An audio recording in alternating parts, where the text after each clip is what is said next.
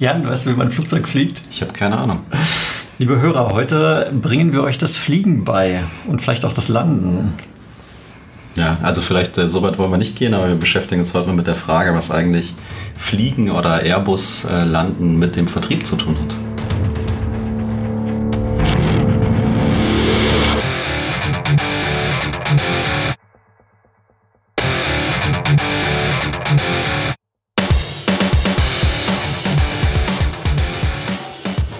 Bin Tim und mir gegenüber sitzt der gut aussehende, intelligente Jan.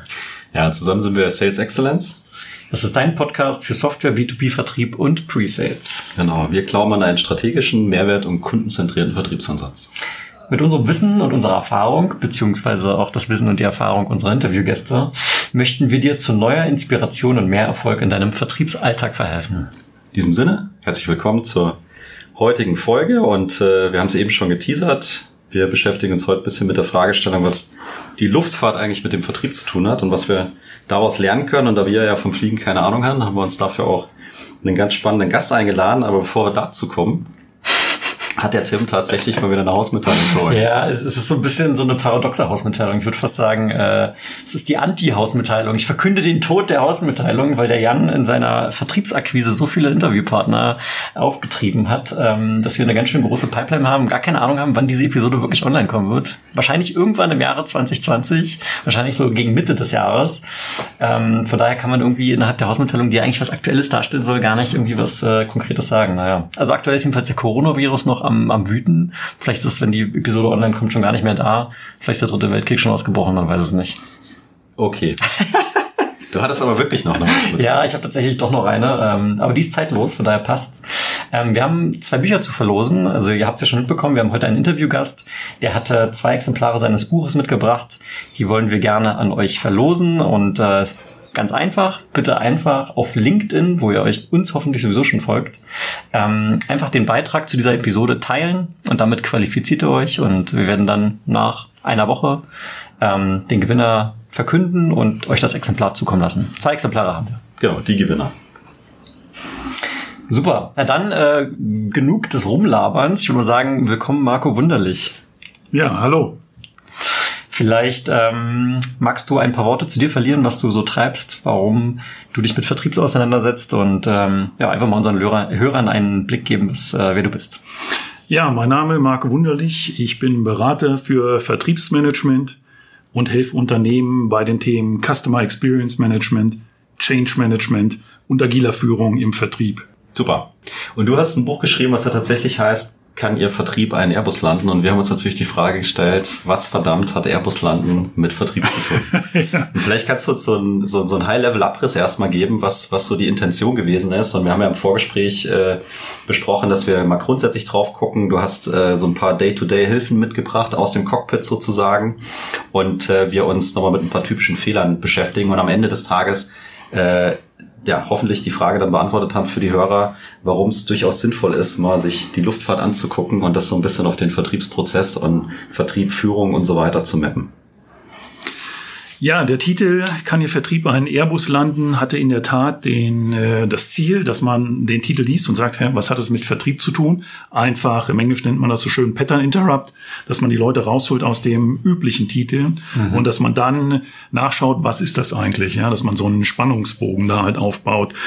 Und die Idee war für das Buch Change ist ja ein Thema, was äh, uns im Vertrieb auch begleitet. Hören wir in jeglicher Art und Weise digitaler Wandel, der Vertrieb muss sich anpassen an die Kundensituation, an die neue etc.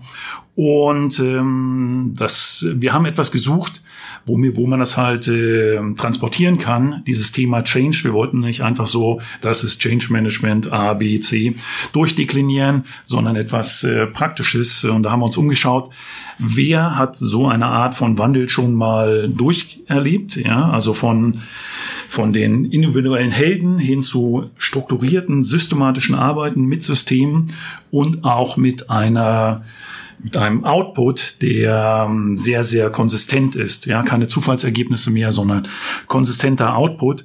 Und in der Tat überraschend, äh, oft findet man äh, das, was man sucht, nicht da, wo man es eigentlich vermutet, sondern ganz woanders. Und in dem Fall haben wir das in der Luftfahrt gefunden.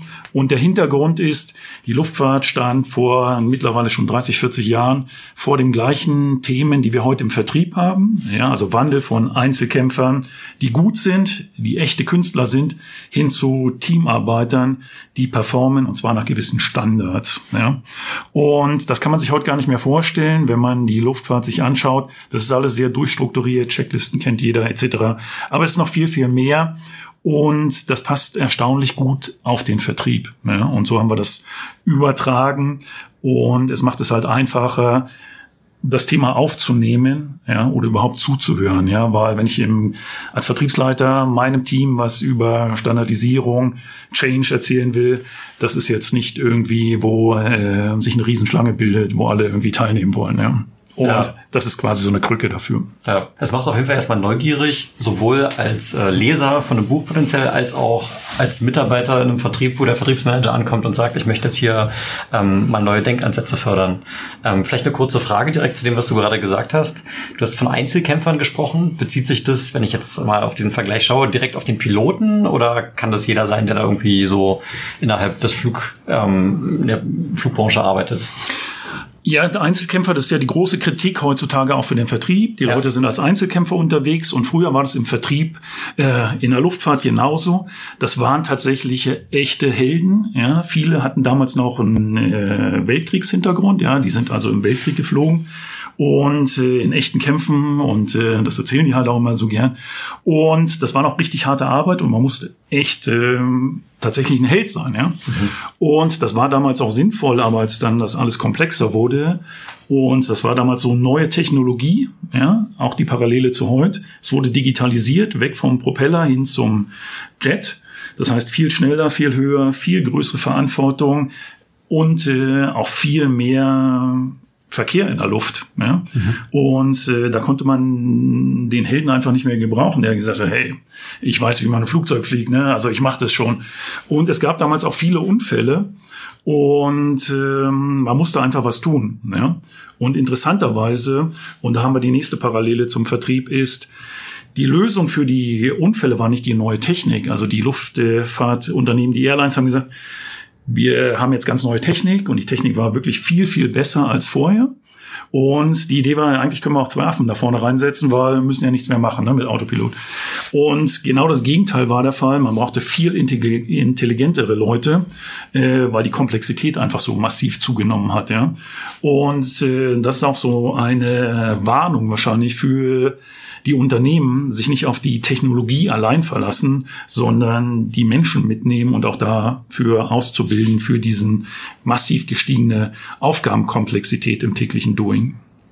Das heißt, trotz dieser stark verbesserten Technologie und jetzt sag ich mal, in der Zeit, wo wir leben, jeden Tag kommt irgendwas Neues und du hast gesagt, vor 30, 40 Jahren ist dieser menschliche Faktor nach wie vor extrem wichtig ne? oder sogar wichtiger als davor, weil du gesagt hast, die Komplexität ähm, geht oder ging damals weiter nach oben durch diese verbesserte Technologie, die zwar sehr viele neue Optionen bietet, aber gleichzeitig das Ganze eben doch komplexer macht. Ja, genau. Man ist darauf aufmerksam geworden, als man die Unfälle untersucht hat. Ja, und äh, wenn man das hört, ich weiß nicht, wie es euch geht, aber mir ging es so, wenn ich höre so Flugzeugunfälle, dann denkt man, ja, irgendwas Schlimmes passiert, irgendwie ein großer Fehler und äh, Triebwerk fällt ab oder irgendein irgendwas Massives passiert. Und ähm, man denkt so, ja, das sind die jungen Hotshots, die dann irgendwie übermotiviert irgendwie was machen und so weiter. Ja. Und wenn man sich die Unfälle anschaut und die, die Unfallberichte liest, ist es immer so, es waren meist sehr, sehr erfahrene Leute, meist auch Ausbildungskapitäne, 30 Jahre Flugerfahrung, äh, meist irgendwie beim Militär gelernt. Also die konnten alle fliegen. Meist war es irgendwas ganz Kleines. Ähm, irgendwie ein Lämpchen hat nicht äh, hat geflackert, alle konzentrieren sich auf die Lampe, nagelneue Flugzeuge und da sind die Crash passiert und die Luftfahrt war selbst überrascht zu merken, ähm, das sind jetzt keine großen Dinge, die da passieren, sondern Verkettung unglücklicher Umstände, wie es auch heute noch heißt. Mhm. Und so war es auch, ja. Und der Fehler lag hauptsächlich in der Inter, im Interagieren der Leute.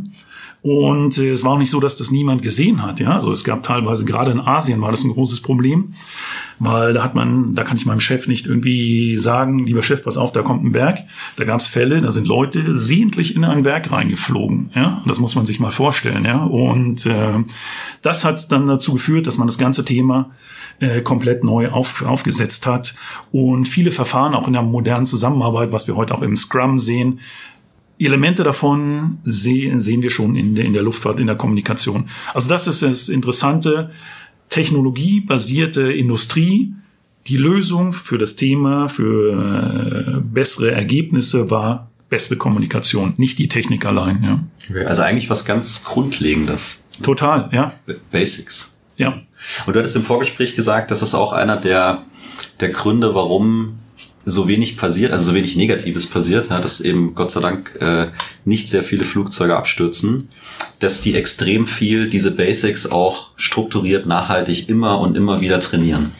Ja, genau. Das ist auch etwas, was äh, was äh, für Qualität sorgt grundsätzlich. Ja, das will man äh, im Vertrieb ist das nicht so sehr äh, angesehen. Ich merke das immer in den Trainings, wenn man sagt, lass uns mal die Basics trainieren, dann sagen alle, ja, ich mache das 20 Jahre, mhm. aber die Erfahrung zeigt und das ist äh, unabhängig von der von der Branche. Also man hat es bei Ärzten getestet, bei Piloten, und äh, also alle, die tatsächlich vier, fünf, sechs Jahre eine richtige Ausbildung darauf hatten. Ja, also im Vertrieb gibt's ja noch nicht mal eine strukturierte Ausbildung bei den meisten, sondern die meisten rutschen da so rein, können gut reden, sind äh, agil, eloquent, okay. Also äh, das ist meist die Ausbildung. Ja. Und man hat festgestellt, dass die Leute, äh, die dann lange im Job sind, äh, auch bei Ärzten, ein Arzt, der 10, 15 Jahre in seinem Job ist, sich nicht weiterbildet, nicht die Basics trainiert, ist viel schlechter als ein, jemand, der gerade fünf Jahre in der Praxis ist. Ja. Und das zieht sich durch alle, alle Berufe eigentlich. Ja. Und äh, man muss immer wieder die Basics trainieren. Und das sieht man wo man es ganz gut sieht, ist auch im Fußball, ja, wenn man halt äh, sich zum Beispiel anschaut, so wie mal Toni Groß, der sagt, wow, was für ein toller Schuss, ne, irgendwie so quasi, der ist ja super gelungen. Dann sagt er, ja, ich trainiere das seit zehn Jahren, jede, jede Woche, ja, und darum geht's auch. Die Piloten üben halt ständig regelmäßig auch eine Landung, ja. Die landen teilweise drei, viermal, fünfmal am, am Tag, müssen es aber immer wieder zeigen, dass sie das halt können, ja, unter Echtbedingungen. Mhm. Und das ist etwas, was, was Qualität treibt. Okay. Klingt auf der anderen Seite aber auch extrem zeitaufwendig, ne? Korrekt, korrekt. Ja, das, das ist auch genau der Punkt. Ne? Also in, in vielen Vertriebsorganisationen, die ich jetzt schon sehen durfte, wenn man zum Beispiel, und dazu hast du ja auch vor kurzem mal ähm, ein äh, Knowledge Nugget gemacht zum Thema Dry Run. Dry Run würde ich jetzt mal unter Training verbuchen. Ne? Man übt einfach mal ähm, und gibt sich gegenseitig Feedback, um einfach noch besser zu werden. Und häufig, wenn man so einen Dry Run mal vorschlägt und vielleicht mit jemandem zusammenarbeitet, mit dem man äh, vorher noch nicht zusammengearbeitet hat, dann kriegt man auch manchmal einen fragenden Blick und Leute wissen vielleicht gar nicht so genau, was ist es eigentlich ein Dry Run.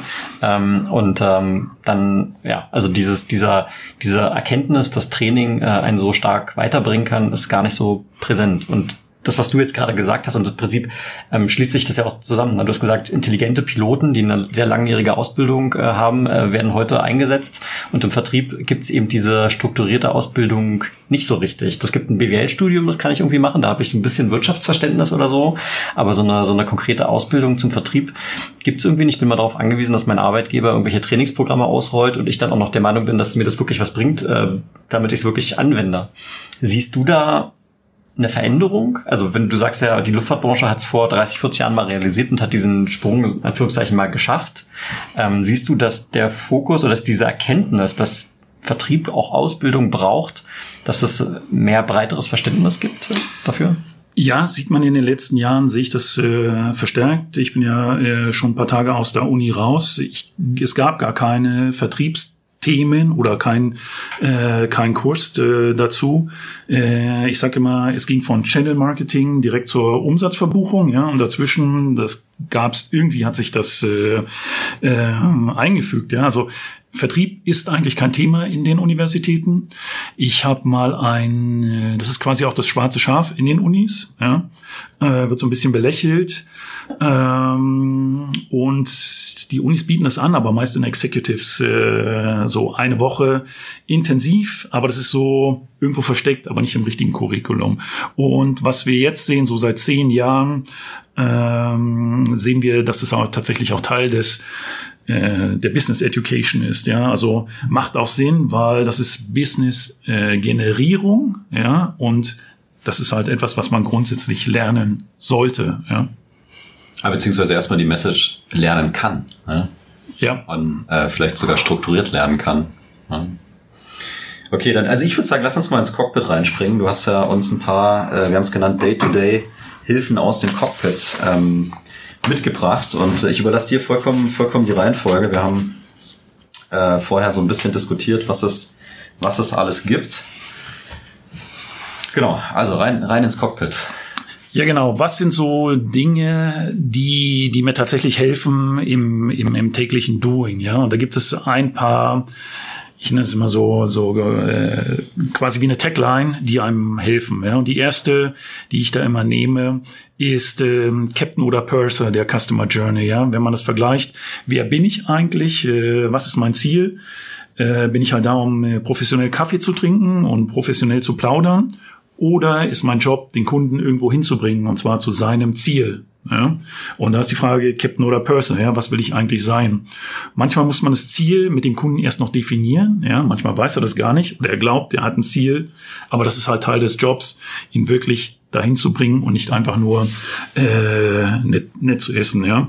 Und ähm, die Frage sollte man immer aus Sicht des Kunden stellen, ja, weil die meisten sagen, ja, ja, ich bin ja Captain der Customer Journey, interessant ist. Und wenn man so Studien sieht, äh, 25 Prozent schaffen es, der Captain der Customer Journey zu sein, 75 versagen da. Äh, also da ist noch großes Potenzial. Ja.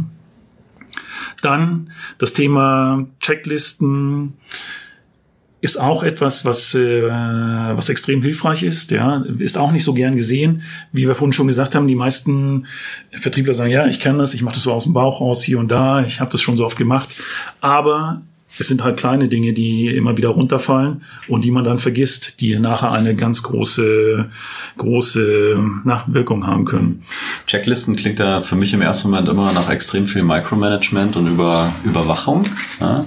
Aber wenn ich dich aus dem Vorgespräch richtig äh, verstanden habe, dann ist es das nicht. Also es geht nicht darum, jetzt zu überwachen und Micro zu managen, sondern vielmehr eine gewisse sag mal, Qualitätsstruktur den Leuten an die Hand zu geben, ja, die sie für sich nutzen können. Und das eben dementsprechend auch zu trainieren, dass es irgendwann mal quasi ein Automatismus wird oder der berühmte Autopilot aus dem Flugzeug.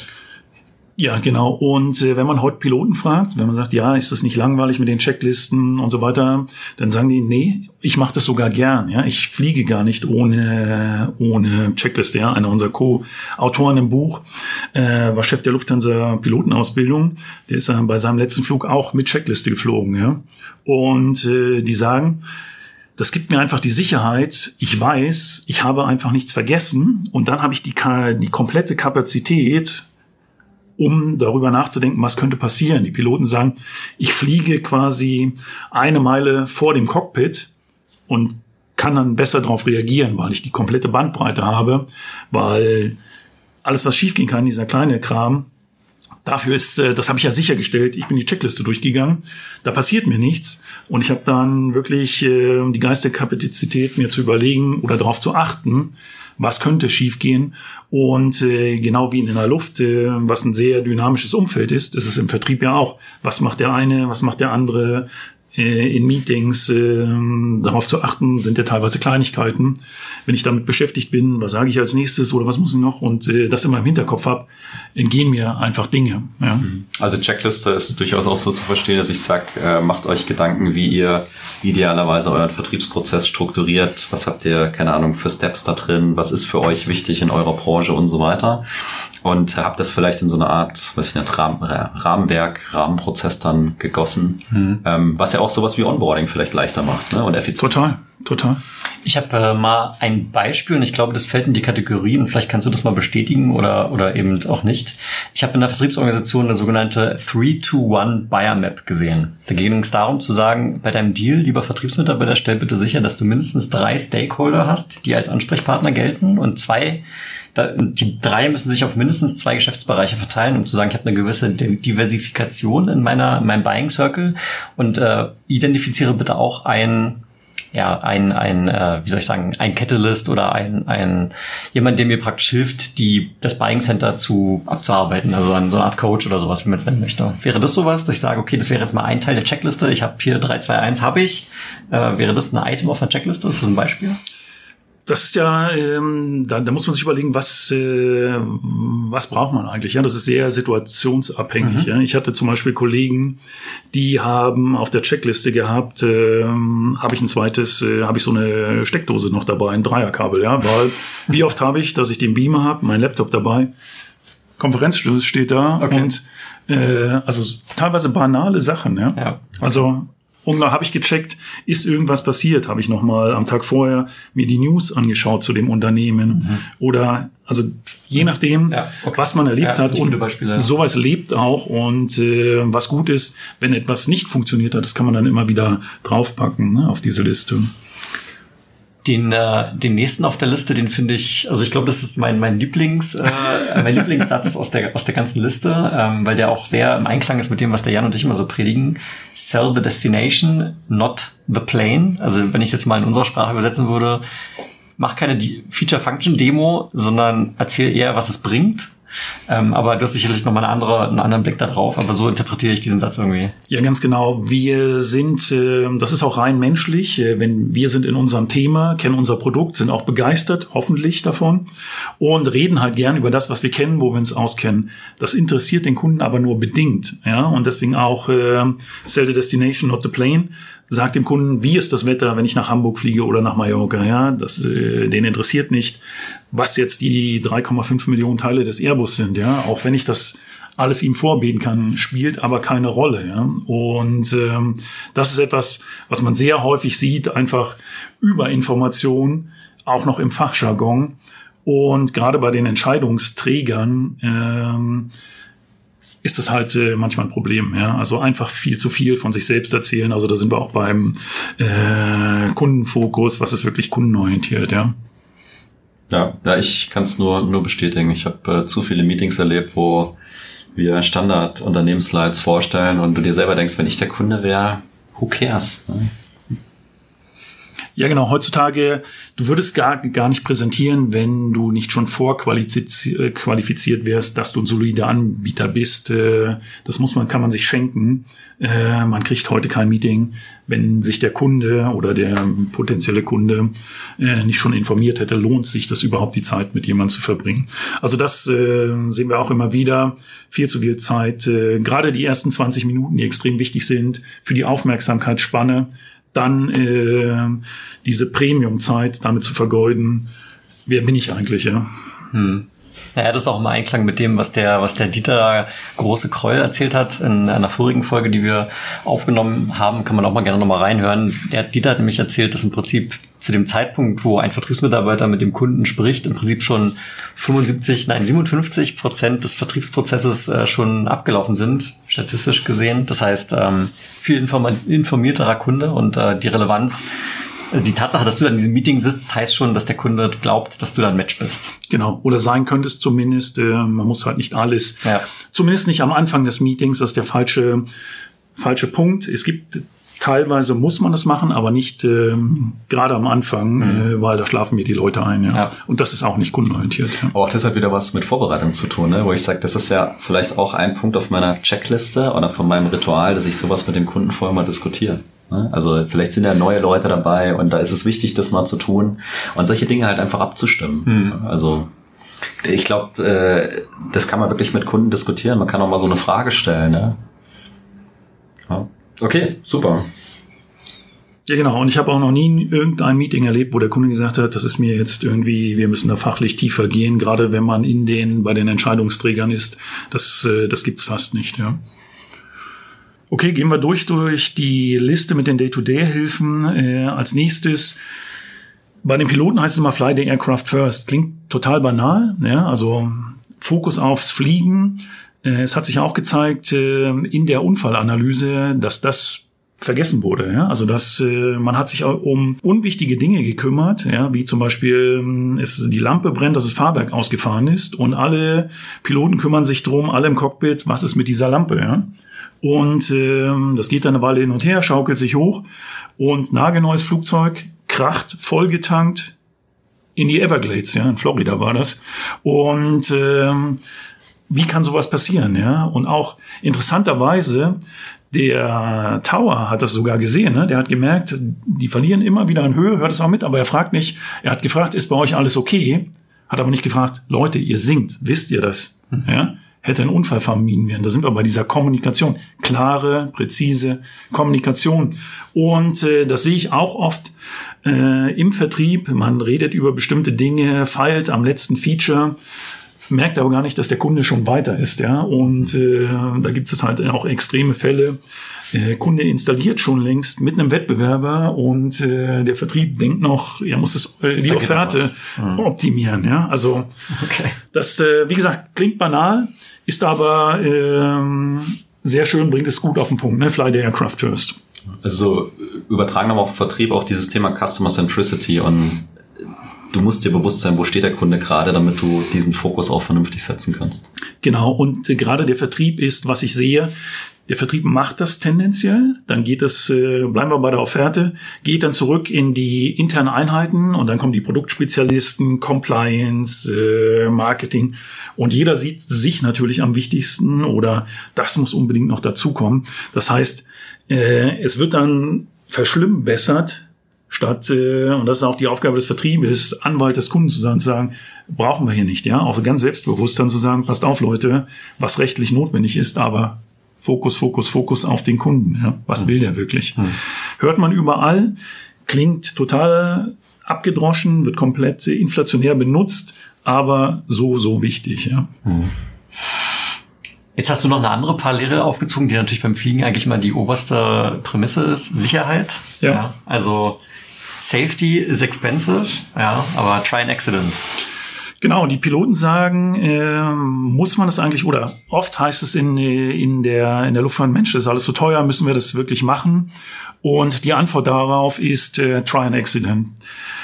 Also vergleichst mit den Kosten eines Unfalls. Ja? Und dazu muss man wissen, in der Luftfahrt ist es so, ich kann mir als Daumenregel zwei Crashs pro Dekade leisten. Ja? Wir sehen es an Malaysia Airlines, dann habe ich keine Kunden mehr. Ja? Mhm. Dann bin ich einfach weg vom Markt, da steigt halt keiner ein. Ja.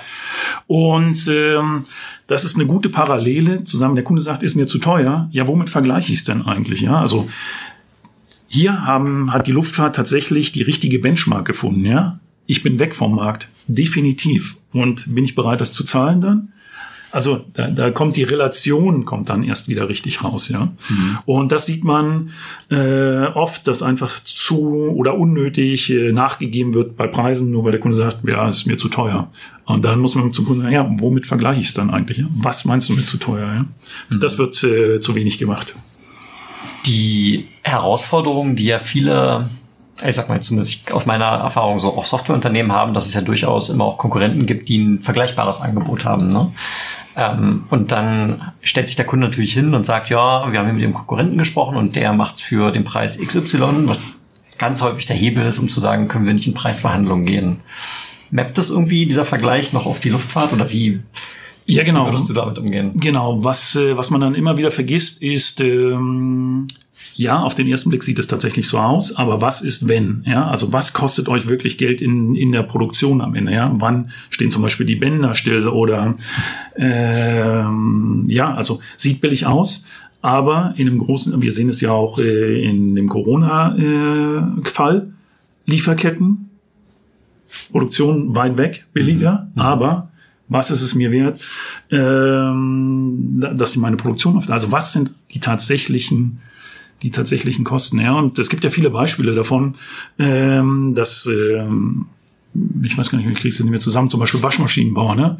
hat der Einkauf die, die Verkäufer gedrückt für, für so kleine Kondensatoren, kostet irgendwie nicht mal ein Euro das Teil. Ja? ja. Die haben die so weit gedrückt, bei dem ersten äh, Thema, also die Margen waren so dünn, sind die vom Markt geflogen, ja, und da gab halt nicht mehr viel davon. Und dann klopft sich der Einkauf auf die Schulter und sagt, hey, ich habe hier richtig toll irgendwie die, die, die, die Einkaufspreise gesenkt. Ja. Das stehen aber alle Bänder still, ja.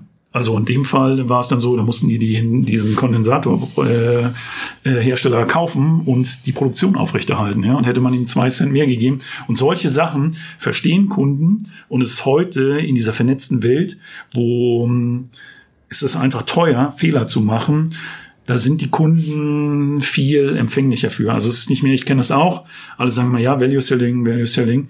Und wenn man dann mit dem Einkauf da sitzt, sagen, ja, machen die anderen auch, machen die anderen auch, machen die anderen auch, mhm. winken es durch, ja, zählt nicht. Da lohnt es sich einfach nachzufragen, was ist da dabei und es wirklich äh, rauszufinden, ja, da einfach mehr Zeit zu investieren. Was tut wirklich richtig weh, ja wissen die manchmal auch gar nicht. Mhm. Oder ich muss mit jemandem anders sprechen, ja, irgendwie mit jemandem vom Risikomanagement, Compliance. Ja. Ich wollte gerade sagen, Tim, hast dein Denkergesicht aufgesetzt? ja, also mir, mir, lag jetzt schon noch so eine, eine Frage auf den Lippen.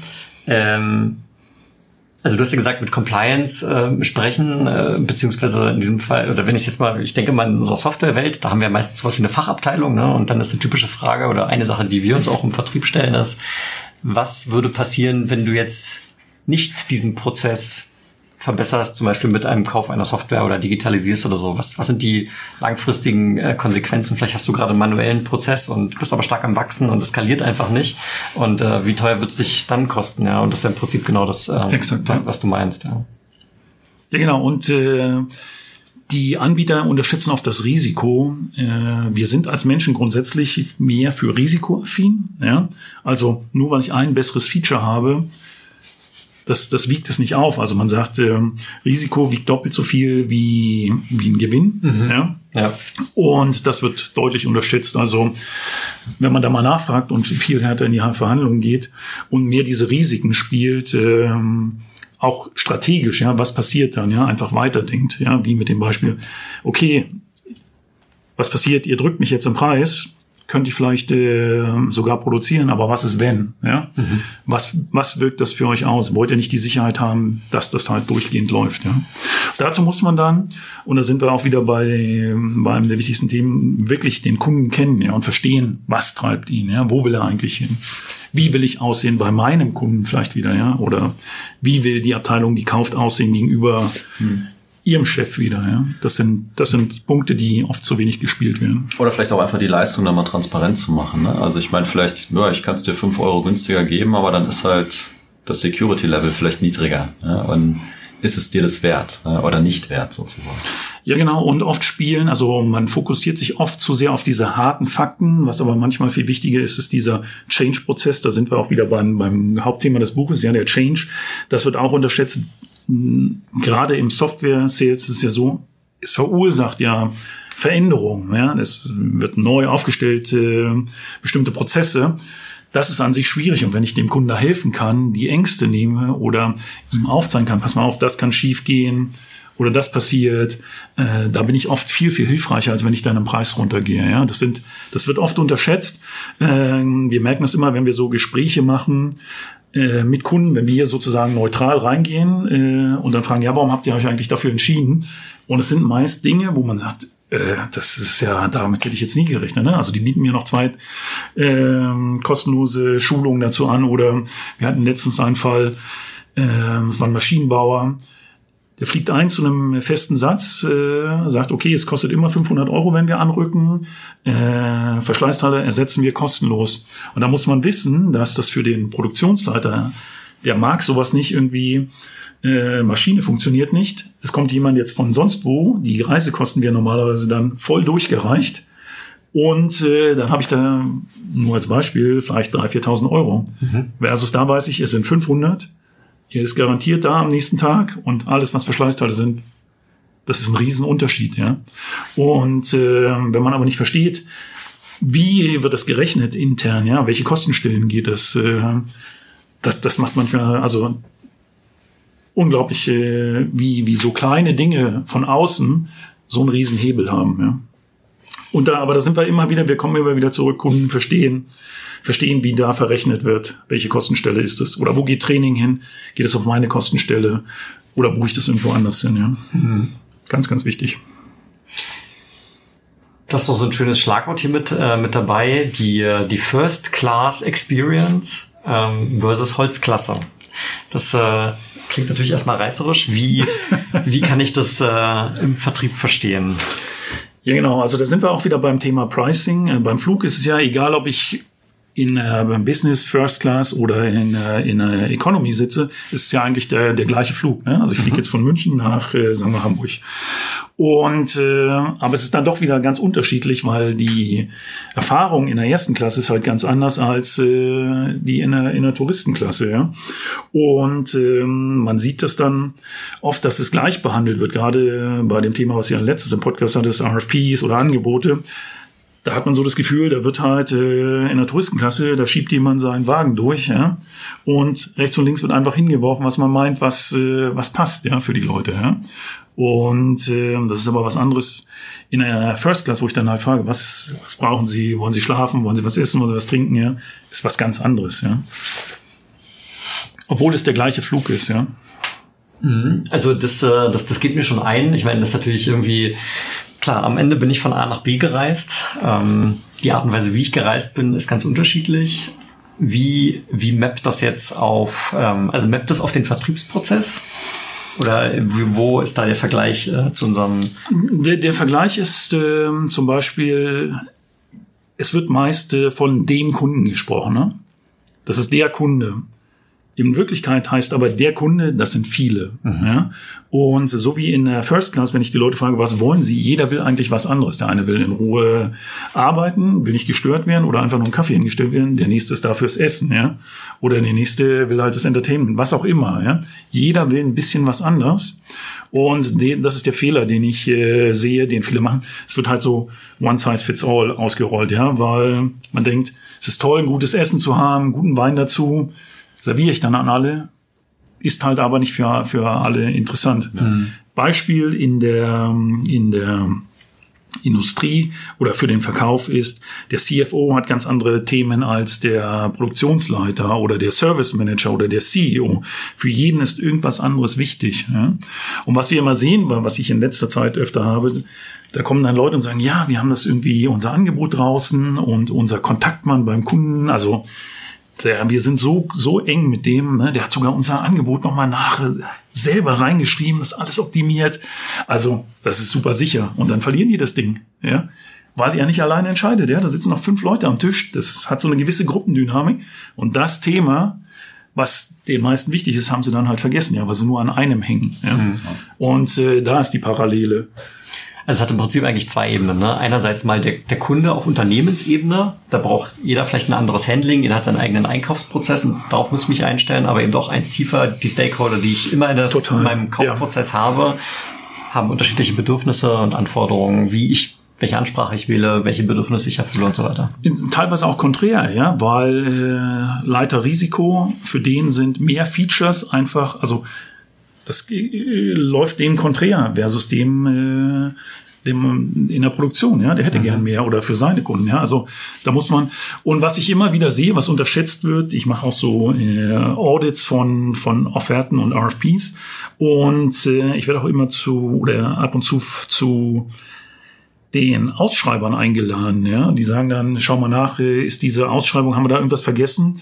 Und das größte Thema, was die meist haben, derjenige, der die Ausschreibung schreibt und dann raussendet, den RFP, ja, also von der Einkäuferseite, der sagt immer, die sind sich alle nicht einig beim Kunden. Ja, also da, das größte Problem, was die haben, ist der Kampf der einzelnen Einheiten. Ne? Was kommt eigentlich da rein? Was ist wichtig? Wie werten wir das? Und auf der Anbieterseite wird immer so von der eine Kunde. Ne? Und das ist halt ganz wichtig. Und der Trick ist, alle abzuholen im gleichen, in, mit dem gleichen Pitch oder mit der gleichen Offerte. Und wie gesagt, die Gründe, warum man sich für A oder B entscheidet, sind oft nicht die, die man denkt. Ja, das sind teilweise ganz banale Sachen, äh, die da eine Rolle spielen. Ne? Zum Beispiel dem Tim sein hübsches Gesicht. Zum Beispiel, genau. Sollst doch nicht lügen, Jan. Ja, okay.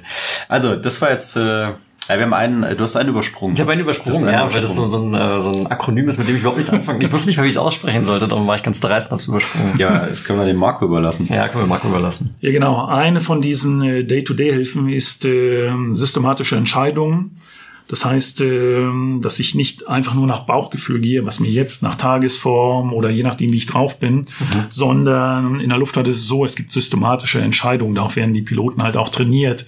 Und es geht immer nach dem gleichen Muster. Und das Akronym heißt Vordeck.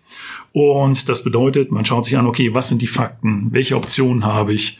Äh, welche Risiken gehe ich ein? Ja? Welche Entscheidung treffe ich, wie execute ich und dann ist halt C steht da nochmal für Check. Ja? Mhm. Und das wird trainiert. Bum, bum, bum, bum, bum, bum. Ja?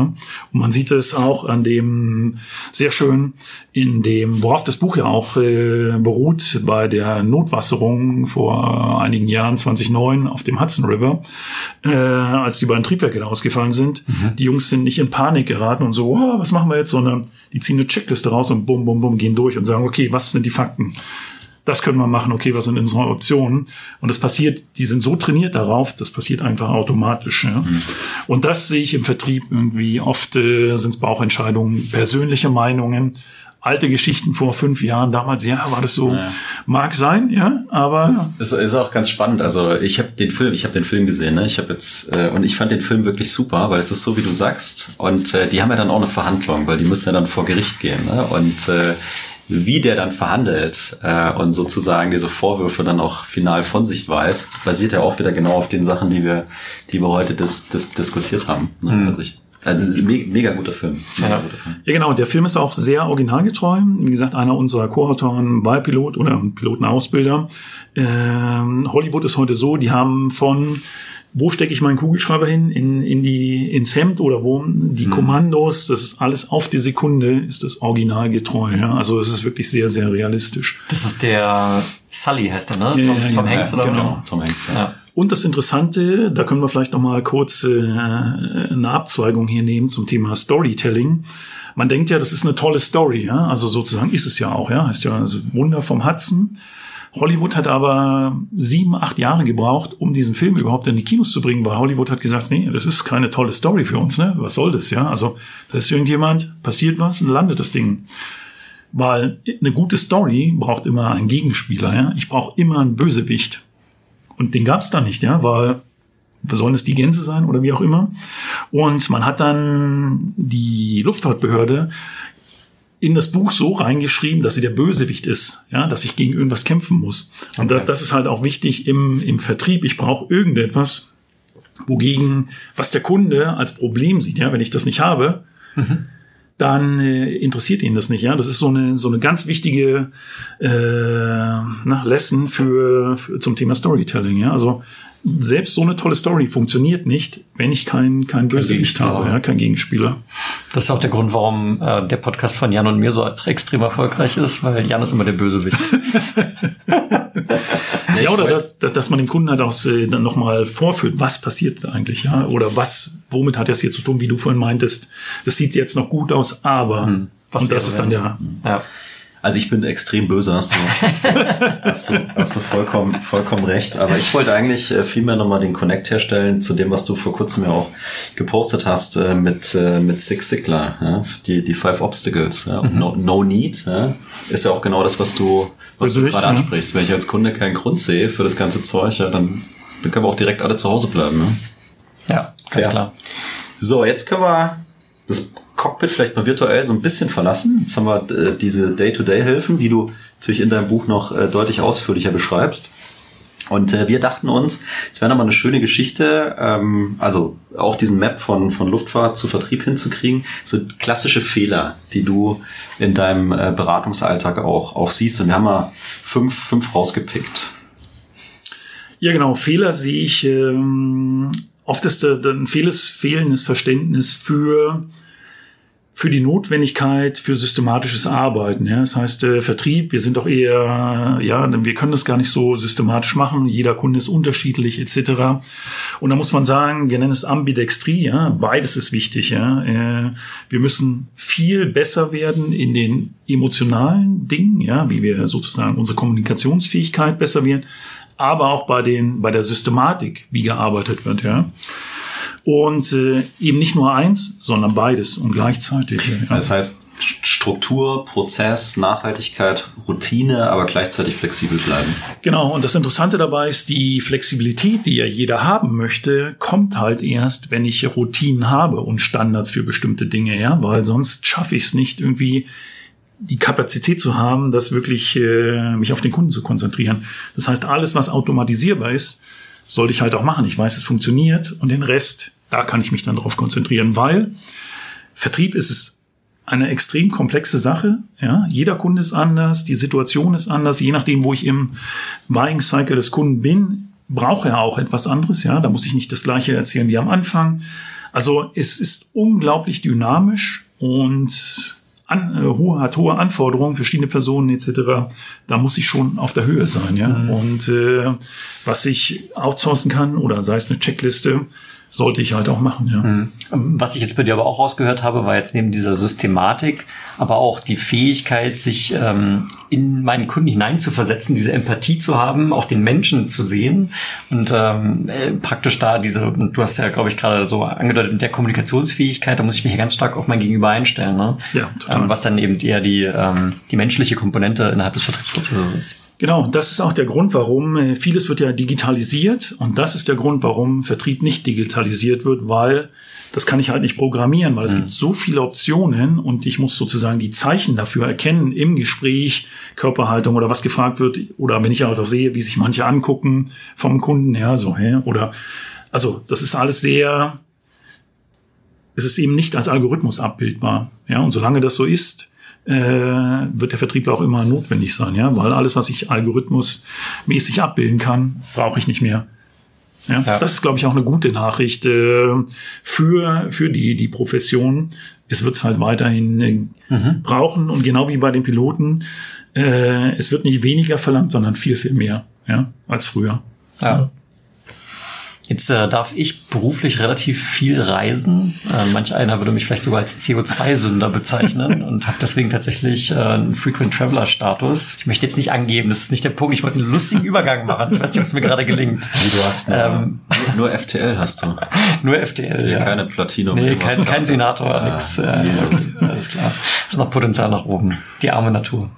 Der Punkt ist ein anderer. Dein, dein zweiter typischer Fehler, den hast du so anschaulich genannt, ins Cockpit äh, mit Frequent Traveler Card. Was verbirgt sich denn dahinter? Ja, genau. Wenn, äh, nehmen wir an, der Vertrieb wäre die Luftfahrt, ähm, dann würde man sagen, hey, der Tim hat doch eine Frequent Traveler Card, der weiß doch, wie Fliegen geht, ne? Lassen wir den doch heute mal ins Cockpit. Der ist ja schon so oft geflogen, ja? Ich war, wie viel? 30 Flüge braucht man im Jahr? ja, tatsächlich, ja. Ja, da 30, 30 Flüge. 30 und äh, das, das sehe ich immer wieder. Die Leute sind gar nicht vorbereitet auf die Dinge. Äh, bei mir war das auch so. Ich kam aus der Fachabteilung, war dann im Vertrieb und deswegen gesagt, hey Leute, wäre vielleicht gut, wenn ich irgendwie äh, das mal lerne. Ne? Alles, was wir so Buchhaltung lernen wir, ich komme aus dem Finanzbereich, im Portfolio-Management, da lerne ich halt bestimmte Theorien, Modelle mhm. und dann gehe ich da rein. Ja? Und da war ich bei der Personalabteilung und habe gesagt, hey, äh, wie geht denn das eigentlich? Ne? Also mein Chef kam damals zu mir und gesagt, hier sind zwei alte Angebote, das ist der neue Kunde, machen wir ein neues Angebot. Keine Ahnung, ob die beiden Angebote jemals was gewonnen haben, ja? Worum geht's eigentlich? Und äh, HR meinte damals zu mir, Mensch, du kannst doch, du bist doch echt, äh, du kannst doch reden, ja, bist doch eloquent und verstehst unsere Produkte. Passt. Ja, das ist so die Vorstellung, äh, was man dazu braucht. Und das sehe ich immer öfter, die Leute sind gar nicht vorbereitet auf die Jobs teilweise oder nicht ausreichend vorbereitet. Mhm. Äh, gerade auch RFPs zum Beispiel wird was ganz Falsches vorausgesetzt, was, also was der Kunde eigentlich braucht. Ja. Okay. Also sind wir da im Prinzip wieder beim, beim Thema ähm, vernünftige Ausbildung, vernünftiges Training, Üben. Ja, aber auch Onboarding, ne? Und beziehungsweise für dich als Company mal einen Prozess oder eine Struktur, eine Organisation wirklich definiert zu haben, dass wenn jemand Neues kommt, man genau diese Frage beantworten kann. So, was machen wir hier eigentlich? Wie geht es eigentlich? Ja, genau. Und äh, das, das lebt, das ist ja sowieso immer das Gleiche. Und ähm, dass es halt auch einheitlich gemacht ist. Ne? Man weiß, okay, alles, was er wissen muss, ist dann halt auch gesagt. Okay, dann äh, kommen wir vielleicht zum dritten Punkt. Und du hast ja vorhin äh, schon darüber gesprochen, dass man eben das Ziel verkaufen soll und nicht das, das Flugzeug selbst. Und dementsprechend hast du auch gesagt, hier keine ausreichende Analyse des Ziels ist ein typischer Fehler. Ja, genau. Es wird viel zu wenig in, äh, in die Analyse gesteckt. Äh, vom Kunden. Ähm, auch von den weichen Faktoren, also man weiß gar nicht, äh, um im Luftfahrtbeispiel zu bleiben, wo ist jetzt, kommt der Gegenwind her, ja? Wer fliegt da noch so durch die Gegend, ja? Welche Wettbewerber? Was erzählen die dem Kunden, ja? Ja. Und äh, da einfach mehr zu schauen, wer spielt da eigentlich alles mit, wen muss ich eigentlich alles fragen. Ja, das ist oft nicht so klar, wer ist eigentlich das Buying Center, wer sind die Beeinflusser dahinter, ja, wovor hat der Kunde am meisten Angst. Ja. Mhm. Vieles sagt der Kunde nicht, ja, teilweise aus taktischen Gründen, manchmal weiß er es auch gar nicht selbst. Ja. Und ähm, da ist extrem viel Potenzial, den Kunden auch zu helfen, äh, seinen eigenen Buying-Prozess teilweise. Äh. Das ist auch nicht immer gegeben, dass der Kunde das wirklich versteht. Ja? Gerade Fachabteilungen, die bestimmte Sachen zum ersten Mal kauft, äh, da kann ich sehr, sehr viel Vertrauen und Wert schaffen, äh, wenn ich da in, investiere. Ja. Aber da gehen wir eigentlich direkt äh, nahtlos zum nächsten über. Die Companies oder Menschen berücksichtigen die Risiken zu wenig. Korrekt, korrekt. Wir gehen immer nur auf das, was toll läuft. Ja, das ist, äh, um vielleicht mal ein Beispiel beim, beim Auto zu sagen, da, da, da sagen wir dann, ja, das ist ein ganz toller Motor und das sind irgendwie so viel PS hat der. Aber Bremsen sind halt inzwischen ja auch ein, äh, na, ein Statussymbol. Ja, man sieht es ja bei den Sportwagen. Mhm. Die Bremsen sind halt in äh, grellem Rot, grellem Rot oder ja. grellem Gelb ja. lackiert, damit auch jeder sieht, das ist aus der Formel 1 Keramikbremsen und ja, so weiter. Ja. Und das sehe ich im Vertrieb viel zu wenig, dass die Bremsen einfach nicht verkauft werden. Ja? Und da kann man auch massiv den Preis, äh, also da sind riesige Gewinnmargen drauf. Ja? Oft wird dann, Bremse wurde früher äh, Kost plus verkauft, ja, einfach Kosten plus die Marge. Heute sind wir, glaube ich, vier, fünffache der Herstellungskosten, ja. Einfach weil es ein Status und weil es so wichtig ist. Ja, also als Bild weicht jetzt ein bisschen ab vom Fliegen, aber ähm, das wird einfach unterschätzt, ja. Okay. Und Menschen sind für Risiken einfach äh, äh, viel, viel mehr empfänglich und haben das auch gar nicht so auf dem Schirm. Ja. Was kann eigentlich passieren? Hm. Habt ihr daran gedacht? Was hm. macht ihr dann? Und wie viel ist, ist euch das eigentlich wert? Ne? Hm. Ja, ich war jetzt schon fast so ein bisschen enttäuscht, dass du von deinem ähm, von deinem Airbus-Vergleich äh, abweichst, aber trotzdem ist es anschaulich genug. Ja. Und ähm, mit dem mit dem äh, letzten Punkt äh, der typischen Fehlerliste kann ich äh, mich schon auch persönlich durchaus identifizieren. Du hast es jetzt mal genannt, keine Fehleranalyse oder keine Fehlerkultur. Ich da interpretiere ich jetzt auch sowas wie ein bisschen sich gegenseitig seinen Kollegen, man arbeitet ja meistens im Vertrieb, gerade in komplexen Szenarien, als Team, sich gegenseitig Feedback zu geben, um voneinander zu lernen. Das versteckt sich das darunter? Ja, genau. Das, das ist das eine, aber auch mit dem Kunden. Ja, also Win-Loss-Analyse mhm. sollte eigentlich Standard sein, gerade wenn ich, äh, auch wenn ich gewonnen habe, auch wenn ich verloren habe. Ja. Wirklich reinzugehen und nicht, äh, oft hört man, ja, ja, der Kunde hat es wieder nicht verstanden oder der böse Wettbewerber hat den Preis gesenkt ist alles nicht der wahre Grund, ja, und äh, sondern da wirklich äh, reinzugehen und auch Fehleranalyse, das ist auch eines der oder Fehlerkultur. Das hat die Sicherheit gebracht bei den äh, in der Luftfahrt, weil man hat festgestellt bei Untersuchungen, so Piloten machen alle vier oder fünf Minuten einen Arbeitsfehler. Ja? Also man hat die Videokameras eingebaut, geht meistens gut. In der ja. Verkettung geht's ja. aber manchmal nicht gut, ja. ja. Und äh, so ist es halt äh, im Vertrieb auch. Es passieren einfach Fehler, wir sind Menschen ja, und äh, statt dann zu sagen, irgendwie das wegzuschieben, äh, Fehler diskutieren. Ja. Mhm. Ist, ist ja auch in den agilen Arbeitsmethoden heute, ja, also ein, ein wichtiges Thema, ja. Dinge ansprechen, die Dazu brauche ich aber wiederum die Kultur im Vertrieb. Kann ich sowas überhaupt machen? Darf ich sowas machen? äh, oft ist die Kultur auch nicht dafür da. Mhm. Also darf ich es machen, ohne dass ich irgendwie negative Konsequenzen für meine Person ähm, befürchten muss. Ja. Korrekt. Ja, ist vielschichtig, ne? Also das kulturelle Thema, aber dann auch wieder zu sagen, ich brauche dafür eine Struktur, einen Prozess, vielleicht auch eine Checkliste etc., um das eben strukturiert auch abzuarbeiten und daraus auch meine Lehren dann äh, ziehen zu können. Mhm. Genau. Und das sieht man in allen Hochleistungskulturen, ja, äh, alle, die wirklich unglaubliche Ergebnisse erzielen, auch über längere Zeit haben so eine Fehlerkultur. Ja? Wir sehen es über alle Branchen hinweg. Ähm, wenn Fehler nicht bestraft werden, also in vielen ist, heißt non-punitiv, das heißt, ich zeige an, da habe ich was falsch gemacht, bin ich auch raus, zeige ich es nicht an und die finden es raus, habe ich ein Problem. Mhm. Ja? Und das fördert halt so auch die ganze Kultur. Man soll Fehler halt sagen. Ich muss sogar, wenn Piloten Fehler macht und ich meinen Kollegen nicht anzeige, äh, mache ich wiederum einen Fehler. Ja? Ja. Und das wird auch bestraft. Ja, Ja. Und das ist aber in der Kultur so, dass es jetzt nicht so ein Drama ist und niemand zurückschreckt, sondern das muss aber, das ist halt ein Riesen, also so ein Kulturthema. Ja. Und alles, was wir jetzt besprochen haben, die Piloten damals fanden das auch nicht so toll. Ja, das ist die gleiche Reaktion, äh, wie wir es heute auch oft sehen. Die sagen, hey, ich kann fliegen, willst du mir jetzt erzählen, wie viel ich tanken soll? Das weiß ich ja wohl selbst am besten, ja. Und heute ist es alles standardisiert, ja. Also damals war auch riesiger Widerstand und äh, die Kultur dranbleiben, äh, Ausbildung, riesige Themen, ja. Also das, das passiert nicht von allein Wandel, ja. Eine Sache, die du jetzt gerade gesagt hast, würde ich nochmal direkt ähm, nochmal hervorheben. Du hast gesagt, ähm, auch ins Gespräch gehen mit dem Kunden, nachdem die Entscheidung getroffen wurde. Und ich glaube, mal zu fragen, hey, warum habt ihr euch denn jetzt nicht für uns entschieden, ist eine Frage, die man ähm, vielleicht sogar inzwischen relativ häufig mal stellt, hier und da, je nach Kultur auch hier. Äh, aber insbesondere auch die Frage, warum habt ihr euch jetzt eigentlich für uns entschieden, ist ja auch total spannend. Ne? Da Ja, kommen ja wahrscheinlich sogar mal Antworten raus, die man vielleicht gar nicht so erwartet hätte, aber wo man wiederum über seine eigenen Stärken was lernt, ähm, womit man dann beim nächsten Mal wiederum besser wird, wenn man den nächsten äh, Kundentermin hat. Ja, genau. Es ist fast immer so, wie, wie das Beispiel, was ich vorhin gebracht hätte, bei dem Maschinenbau, da war das tatsächlich so, dass äh, mit dem, also ich habe einen Fixpreis, wenn der Service kommt, keine Kosten, das war, das war wichtig, stand aber, wir haben damals die, die Angebote uns angeschaut, war nicht mal erwähnt, ja, ist aber für den Kunden extrem wichtig, ja. Und äh, das sind die Dinge. Und da vielleicht auch noch ein Tipp, wenn man Kunden fragt, äh, warum sind wir jetzt nicht zum Zuge gekommen. Kunden wollen einem nicht wehtun. Ne? Die meisten sagen und wollen das Thema auch loswerden und sagen, ja, ja, war der Preis oder hat nicht gepasst oder so. Ne? Das ist die schnelle Antwort. Das ist aber meist nie der Grund. Und was sich als sehr hilfreich ähm, herausgestellt hat, ist, wenn man dem Kunden schon einen Fehler quasi, ja, ja, wir wissen, wir sind da, vielleicht ein bisschen. Und dann, dann merkt, dann weiß der Kunde, okay, entweder sagt er, nee, nee, das war's nicht, oder ja, ja, das war's. Ne? Kann immer noch, äh, aber man macht selbst die Tür auf und sagt, okay, das könnte der Fehler sein. Ja. Und ideal ist, wenn man quasi so ähm, quasi eine Bewertung hat, das sind die Punkte und man ratet sich selber ein und nimmt dieses Blatt teilweise und legt es dem Kunden hin und sagt, schau mal, so haben wir uns bewertet. Wie ist das dann? Ne? Also, dass der Kunde dann halt anfängt.